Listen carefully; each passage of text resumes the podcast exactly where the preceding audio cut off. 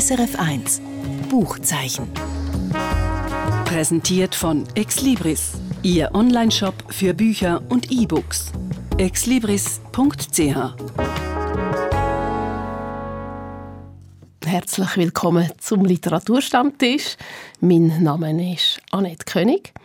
Heute geht es um drei Bücher, die auch für mich eine Entdeckung sind, weil sie ganz verschiedene Jugenden in Deutschland, Frankreich und der Schweiz beschreiben. Alle drei Bücher sind autobiografisch gefärbt, von angehaucht, leicht bis sehr stark variieren die persönlichen Bezüge. Das erste Buch hat der deutsche Schriftsteller und Drehbuchautor Peter Probst geschrieben. Er bringt einem zum Lachen mit seinem alter Ego, einem jungen Mann, der seinen 18. Geburtstag mit einer grossen Party will feiern und noch dann von seinen Eltern verhindert wird. Das zweite Buch ist vom Schweizer Schriftsteller ähm, Wilfried Meichtri. Er schildert, wie es sich anfühlt, im engstirnigen Wallis in den 70er Jahren aufzuwachsen. Und das dritte Buch, das wir Ihnen vorstellen, ist das Debüt von der Literaturnobelpreisträgerin Annie Ernaux. Sie hat das Buch vor 50 Jahren geschrieben und beschreibt ihre prekäre Jugend in der Normandie. Also drei Bücher zum Thema Jugend. Bei mir am Literaturstammtisch sind jetzt meine beiden Kollegen aus der SRF Literaturredaktion. Hallo Michael Lüse. Hallo. Hallo Simon Lüthold. Hallo. Ich schlage vor, wir fangen gerade bei dir an, Michael. Mhm. Du empfiehlst uns das Neueste von Peter Probst. Und der Peter Probst, das ist ein Autor, der schon einige Tatort-Drehbücher geschrieben hat mm, und wo man vor allem auch wegen seiner Krimis kennt. Und seit drei Jahren jetzt auch wegen seiner autobiografischen Romanserie. Und ich habe Schleier nicht entführt, heißt jetzt der dritte Band, wo frisch erschienen ist. Und wie im ersten und zweiten geht es auch da ums Erwachsenwerden. Aber der Titel, also ich habe Schleier nicht entführt, das ist relativ originell, auch leicht merkwürdig. Was für eine Geschichte steckt da dahinter? Also wir sind in dem dritten Band so ungefähr im Herbst 77. Also das ist die Zeit, wo der Arbeitgeberpräsident in Deutschland, der Hans-Martin Schleier, entführt worden ist von der RAF, von der ähm, Roten Armee-Fraktion, von den Terroristen damals, von den Linksterroristen. Und das hat so eine gewisse Hetz ausgelöst oder eine gewisse Hysterie ausgelöst oder auch eine gewisse Panik ausgelöst bei der Polizei. Die sind sich nicht gewöhnt, dass so Sachen überhaupt passieren in der beschaulichen Bundesrepublik. Und die Situation ist jetzt die, der Peter Gilitzer, das ist das alter Ego von Peter Probst, also der junge Mensch, der ist jetzt etwa 18, wie du gesagt hast, also am Schluss von seiner Jugend, der kommt in diesem Buch von der Ferien heim, von einer Klettertour aus, äh, aus Italien und mit einem R4. Das ist sowieso ein bisschen wie ein Dösch, auch ein bisschen ein Terroristenauto gesehen. Ein R4 gefahren? Oder, auch einen. Oder hast du auch einen gehabt? Und der läuft jetzt in eine Polizeikontrolle rein. Und dort suchen sie wirklich Terroristen. Der Schleier ist wirklich verschwunden, er ist noch nicht umgebracht worden. Das ist jetzt wirklich die heiße Phase von diesen Tagen, wo man ihn gesucht hat. Und der Peter Gillitzer hat keinen Fahrausweis. Oh nein. Der fährt, weil er einfach Lust hat drauf und was üben will und der andere hat gar keine Lust, wo er mit ihm unterwegs ist.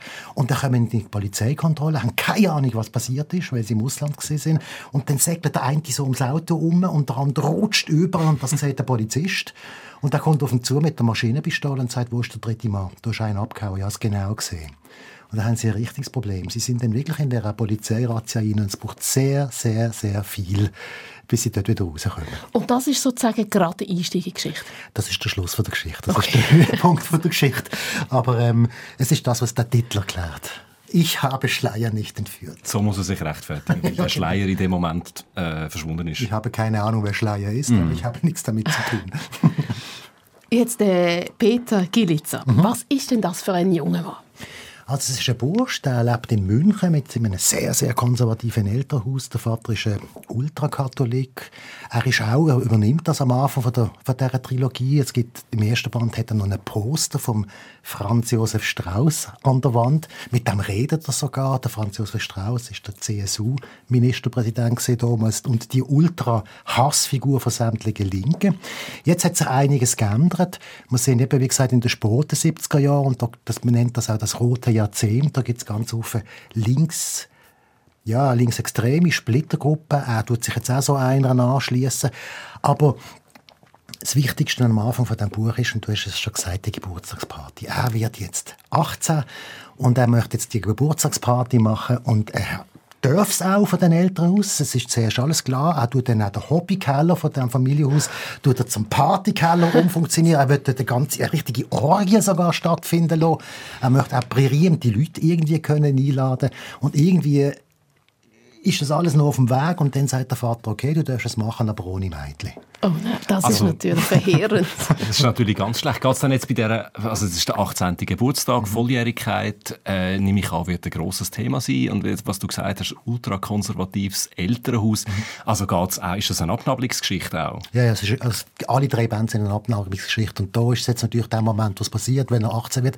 Er freut sich eben darauf, 18 zu werden, weil er dann endlich nicht mehr muss das machen, was der Vater sagt. Der Franz Josef Strauss nicht mehr an der Wand hängt. Ja, der hängt schon lange nicht mehr an der Wand. Das ist jetzt der Peter Gay Gabriel einmal gesehen im Mittelband. Aber der Punkt ist eben, er wohnt ja bei dem Vater. Er, er, er kann ja nicht, trotzdem nicht machen, was er will. Er hat kein Geld, er geht immer noch in die Schule, das Abitur hat er noch nicht gemacht. Also das Argument, solange du deine Füße unter den Wind stellst. Ganz genau. Ja. Und, und das ist auch, das ist vielleicht wirklich die Hauptgeschichte der ganzen Trilogie, der Konflikt mit dem Vater. Also das zieht sich durch. Und was schön ist in dem Buch, gegen den Schluss zu, also kurz bevor da der Schleier auftaucht, nein, nachdem er sogar auftaucht, gibt es wirklich eine Art Versöhnung zwischen diesen zwei. Aber das ist eigentlich so einer der ganz grossen Punkte mit dem Vater. Was sind denn das für Reibungspunkte, die er mit seinem Vater hat? Also das ist natürlich was immer ein ältester Sohn, er hat noch zwei jüngere Geschwister, die was oft ein ältester Sohn hat in einer Familie mit dem Vater. Man muss halt einfach mal irgendwann der Silberrücken bekämpfen, damit man selber auch mal erwachsen werden kann. Der, der ist auch sehr dominant, das muss man auch sagen. Er, kann, er kann, nicht, kann nicht loslassen und sagen, der Bursch ist jetzt anders. Es geht auch immer um Sexualität. Für den Vater ist Sexualität etwas sehr Unreins. Das ist etwas, wo man gar nicht darüber redet, findet nicht statt. Und der Bub ist jetzt in der Pubertät oder in der Sportpubertät und hat auch eine Freundin. All das ist Thema. Ja, es geht eigentlich um die Selbstverwirklichung von ihm und die lässt er nicht zu, der Vater. Es ist mir gerade etwas durch den Kopf gegangen. Du hast vorhin gesagt, erzkatholisches Elternhaus.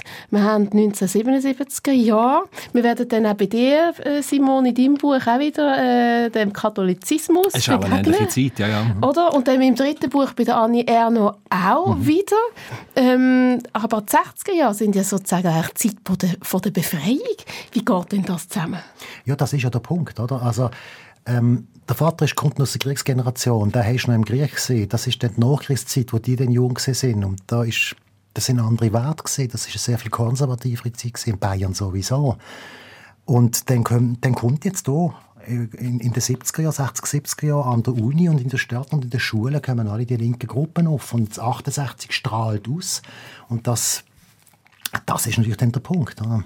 Das ist echt dann der Generationenkonflikt eben Sohn und Vater. Ganz genau.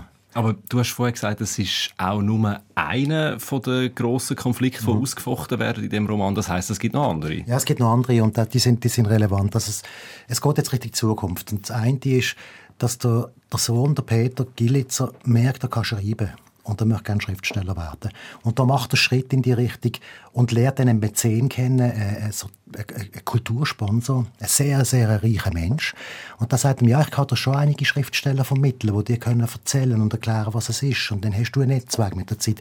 Aber ich verlange Gegenleistung. Ich möchte gerne, dass du deine schwule Seite zulässt. Jetzt hat der Peter Gilitzer keine schwule Seite.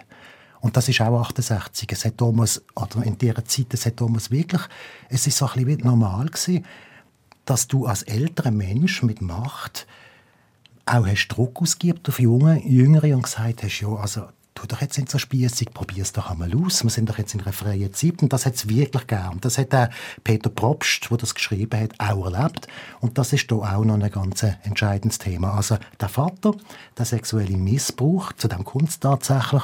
Zweitens und drittens der Umstand, dass er möchte Schritt machen in Richtung Schriftstellerei das ist im Prinzip so das, was in diesem Buch passiert. Du hast das schon ein bisschen angetönt, von wegen äh, autobiografischer Bezug. Der ist also offensichtlich da. Wie stark ist das? Also Sie haben ja zum Beispiel auch den gleichen Vornamen. Ja, das ist Peter Gillitz und Peter Probst. Er ist sehr stark.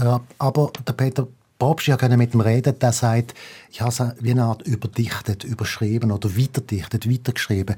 Er hat, es gibt gewisse Sachen, die stimmen, das, was ich vorher erzählt habe mit der Autobahnkontrolle, das stimmt.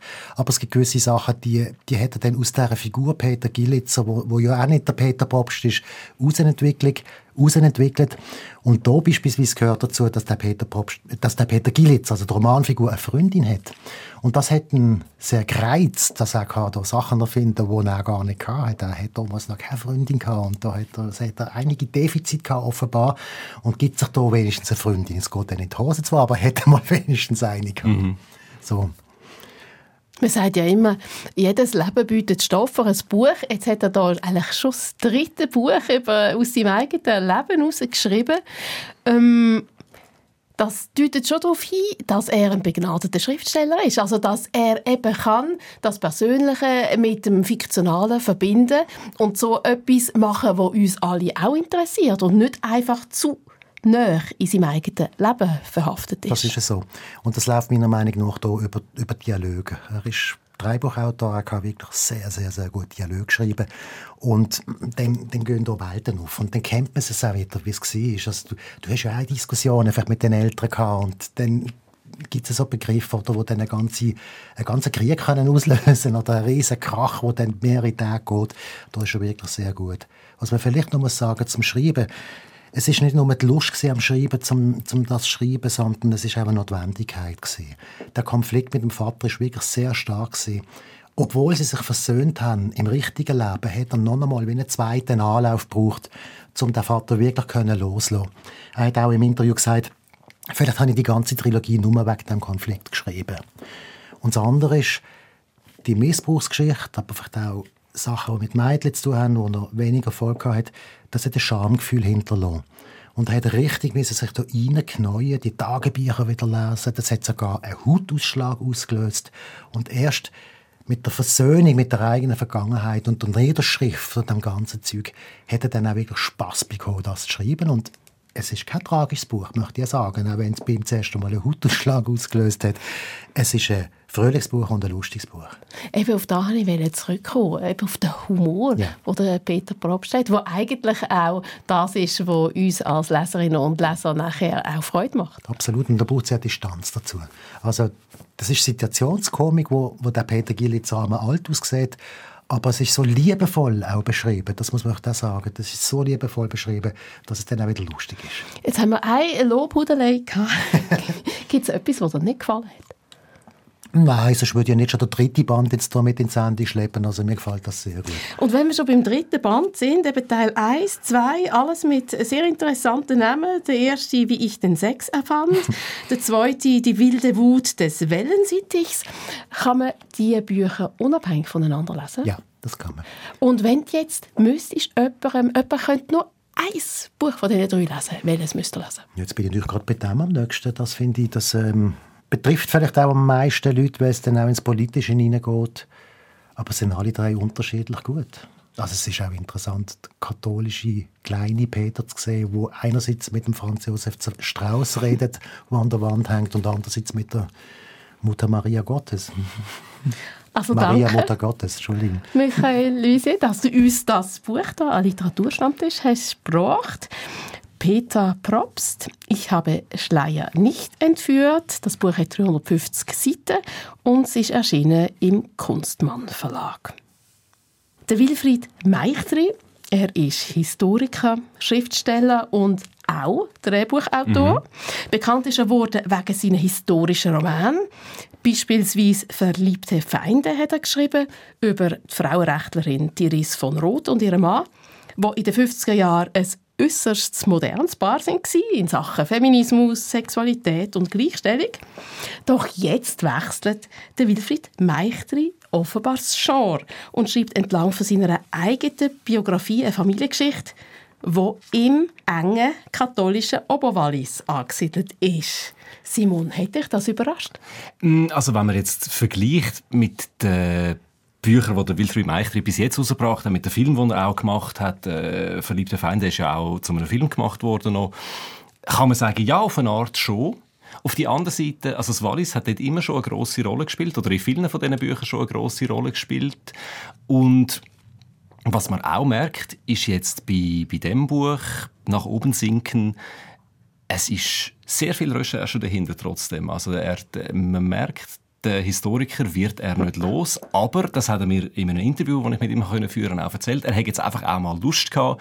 Äh, er hat das die Rosse von seiner Fantasie genannt, einmal ein bisschen durchgehen zu lassen. Also er hat es ist ein Buch mit vielen autobiografischen Bezügen. Es ist ein Buch, wo viel ähm, Recherchegespräche, die er zum Teil auch für andere Bücher geführt hat, drei eingeflossen sind. Aber er hat das alles zusammengenommen und zu einem neuen, eben schon auch fiktionalen Ding gemacht. Und ist denn die Jugend, die er da wiederum beschreibt, auch für ihn so prägend gewesen? die ist sehr prägend für ihn, klar. Also das ist für den Wilfried Meichtri selber äh, eine Jugend in den 70er, 80er Jahren im Oberwallis, in Leuk. Das ist ganz klar äh, sehr parallel zu der Geschichte, die er im Buch erzählt. Im Buch ist es die Geschichte von einem namenlosen Ich-Erzähler, also der Protagonist, der erzählt die Geschichte selber. Er erzählt sie von heute aus, also aus der Jetztzeit. Das ist eigentlich eine riesige Rückblende. Ähm, es fängt aber an, als er noch ein Kind ist und äh, der ist ein Aussenseiterkind gewesen. Also er ist unsportlich gewesen, hat wenig Freunde gehabt, so ein bisschen ein Träumer irgendwie auch. Auf jeden Fall auch einer, der viel Fantasie hat von Anfang an und halt auch Fragen gestellt hat, wo in der katholischen, sehr korrekten, sehr schwarz-weiß denkenden Welt vom Leuk von den 70er Jahren nicht so super angekommen sind. Er hat halt dann schnell einmal Fragen nach der Religion und warum das eigentlich so wichtig ist gestellt, Fragen nach der Familiengeschichte gestellt, also Sachen schon, wo es als Eingemachte geht in dieser Familie. Die Reaktion, wo die Familie und generell die Erwachsenenwelt darauf gehabt hat, ist immer schweigen gewesen. Also er ist einfach angeschwiegen worden. Warum? Weil das ist, wird dann implizit klar. Als Kind versteht er das noch nicht, aber das ist ein Problem. Die Erwachsenen haben keine Sprache für das oder verschliessen sich dem, weil sie selber auch Schiss haben davor, Anstoß zu erregen. Für ihn als Kind führt das zu einer lustigen Erkenntnis. Er behauptet nämlich, er hätte ähm, äh, eine Art Regel herausgefunden, dass Menschen, jeder Mensch für sich ein Sprechkonto hat und dass jedes Wort, das man sagt, von dem Konto abbucht wird. Und wenn, man das, wenn das Konto leer ist, kann man nicht mehr reden. Und seine These ist, weil die Erwachsenen schon ein bisschen zu viel geredet haben in ihrer Jugend, müssen sie jetzt wahnsinnig sparsam sein, weil sonst können sie nachher gar nicht mehr reden. Oder eben, weil sie so viele dunkle Familiengeheimnisse horten und die anfangen würden zu erzählen, dann wäre das Sprachkonto gerade aufgebraucht. Richtig, aber das merkt er dann eben erst hinterher, wenn er anfängt, die Fragen nach diesen Familiengeheimnissen zu stellen. Also die erste Reaktion darauf ist, dass er sich einmal einfach flüchtet in Fantasiewelten, in Geschichten. Das sind so Anekdoten, die seine Großmutter erzählt. Das sind nachher Romane, die er liest, vom Karl May, also so äh, die Winnetou-Geschichten und alles, was es noch rundherum gibt.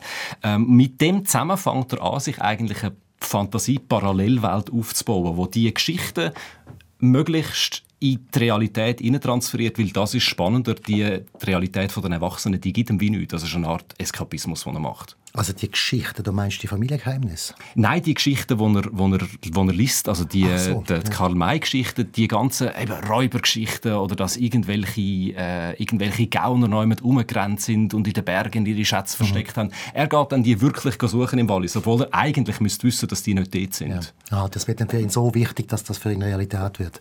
Darf genau. ich trotzdem schnell nach der ja. Familiengeheimnis fragen? Ja, natürlich. Also das ist dann, das, das setzt ein nach ein paar Jahren. Dort entdeckt er am Familiengrab bei den Kirche, dass eine Inschrift an dem Grab abmontiert worden ist. Also ein Name, wo man noch so in den Schatten davon sieht, der steht nicht mehr dort. Und das ist natürlich für ihn jetzt, wo er so eben die Räubergeschichte gelesen hat, das zieht ihn furchtbar fest rein. Dann muss er jetzt nachgehen. Er muss herausfinden, okay, wer ist das? Er findet dann heraus, es ist ein Onkel, ein, ein Grossonkel namens Jean, wo in der Familie niemand über ihn reden will, wo es wahnsinnig schwierig ist, Spuren von ihm zu finden.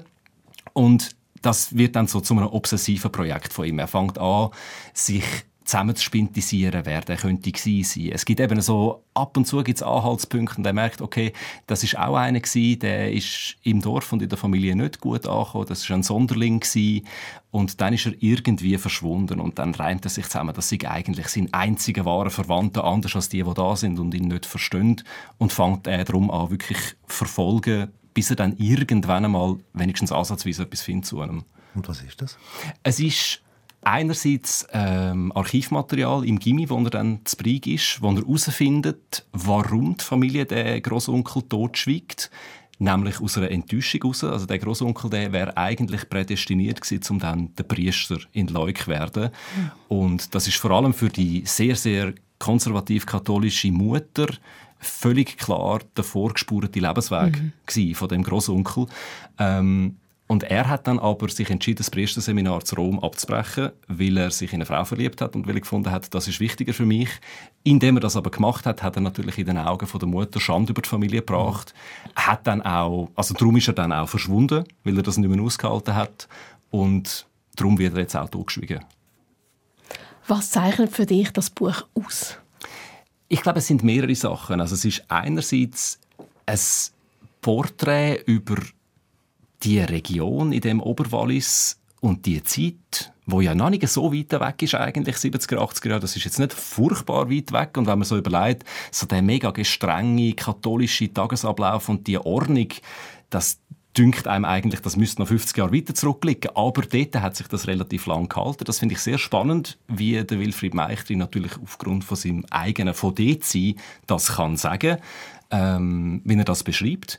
Und Andererseits auch wirklich die, das ist sehr fein gemacht, wie er das rausschafft, dann nah dies nah, eben, dass man das auch jetzt spüren bekommt, wo eigentlich das Problem liegt, dass die Erwachsenen so nicht darüber reden können. Es führt auch zu einer Art einem Zerwürfnis zwischen ihm und seinen Eltern, aber gegen Schluss vom Buch merkt er dann auch, also es gibt wie ähm, er, er lernt das abstrahieren. Er kann sich dann anfangen einfühlen drin, dass die sich eigentlich auch auf ihre Art haben müssen, so wie er mit seinen Geschichten eine heile Weltsweg legen, wo sie halt einfach drin können funktionieren. Das finde ich interessant. Und das erinnert mich jetzt auch an das Buch, das ich vorgestell mhm. vorgestellt habe. Hängt es damit zusammen, dass vielleicht die Eltern selber hätten ausbrechen wollen? Das ist eine These, die ich auch hatte. Und ich habe Wilfried Meichtri nach dem gefragt. Und er hat natürlich auch nur spekulieren also über seine eigenen Eltern sowieso nur, aber auch jetzt über die Eltern in dem, in dem Roman. Rein. Es kommt schon raus, dass die zum Beispiel mit der Religion das eigentlich auch schon nicht mehr so genau nehmen und auch völlig vor den Kopf gestoßen sind, wenn es da die Ordensschwestern vom, vom Kloster kommen zum Überraschungsbesuch, zum nach dem Rechten schauen. Das ist eine Katastrophe, da bricht das Chaos aus die Heime, äh, weil man das eigentlich gar nicht mehr so fest lebt. Aber die sind halt trotzdem noch sehr formtreu und mhm. ich glaube, das ist der große Generationenunterschied. Das Kind oder der junge Erwachsene in dem Roman, der ist der erste, der sich zu welchem Preis auch immer, traut, aus dem auszubrechen. Die Erwachsenen haben es noch nicht geschafft. Mhm. Jetzt hast du vorher gesagt, das Buch ist eine ellenlange Rückblende. Mhm. Und ich möchte jetzt von dir wissen, hat das Buch reif zum Lesen? Ja, also gerade das Thema mit der Rückblende, das dunkelt mich noch spannend, weil das ist natürlich ein Risiko. Das ist erzählerisch ein riesiges Risiko, wenn einer aus heutiger Zeit mit dem Blick und dem Wissen, wo man hat, von der Jetztzeit aus über die 70er, 80er Jahre erzählt.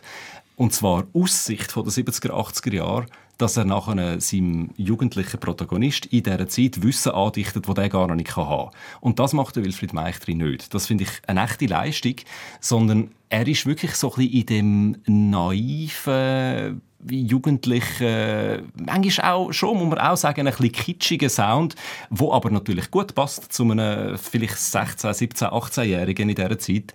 Ähm, das kommt gut über. Also die, die, Art und Weise, wie er das erzählt, trotz der langen Rückblende, das, das verhebt. Und ich glaube auch, du hast nach dem Drive gefragt, es zieht schon, ja. Jetzt heißt das Buch nach oben sinken. Ich habe mir das mehrmals vor Augen geführt, was das bedeutet. Soll ich das auflösen? Ja, bitte.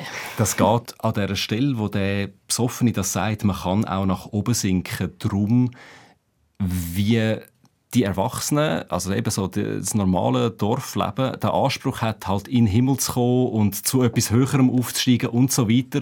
Aber eigentlich ist es ein völliger Abstieg, weil man einfach nur in dem Loch von dem Katholizismus landet. Mhm.